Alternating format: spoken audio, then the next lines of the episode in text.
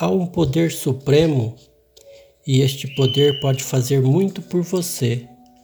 Não tente vencer seus problemas sozinho.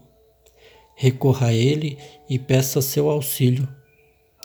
Porque se sentir desgastado, se pode recorrer a ele? Se ele encaminhou para uma responsabilidade, uma tarefa ou dificuldade que ultrapassa sua capacidade, pode estar certo de que ele mesmo se encarregará de tudo o que está por resolver, à sua maneira e no devido tempo. Apresente-o a ele seus problemas e peça uma resposta específica. Ele lhe dará. Não tem mais, nem vos assusteis, pois a peleja não é vossa, mas de Deus. Segunda Crônicas 20, 15. Deus criou este imenso mundo maravilhoso para que, entre outras coisas, você saiba que os seus pedidos são um grão de areia na imensidão do universo. Portanto, peça, peça, peça, diga a si mesmo.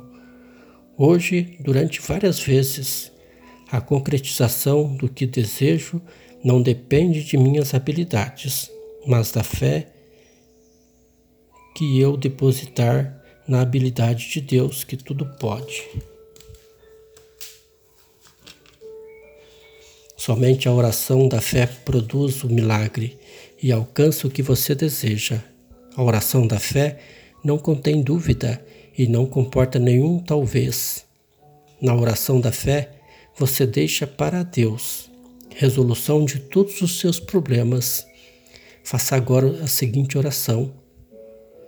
Coloco o dia de hoje, a minha vida, os meus entes queridos e o meu trabalho nas mãos de Deus. Seja quais forem os resultados, os resultados deste dia, eles estarão na mão de Deus, de onde só pode advir o bem. Vá hoje um pouco além da fé. Põe em prática a ideia da presença de Deus.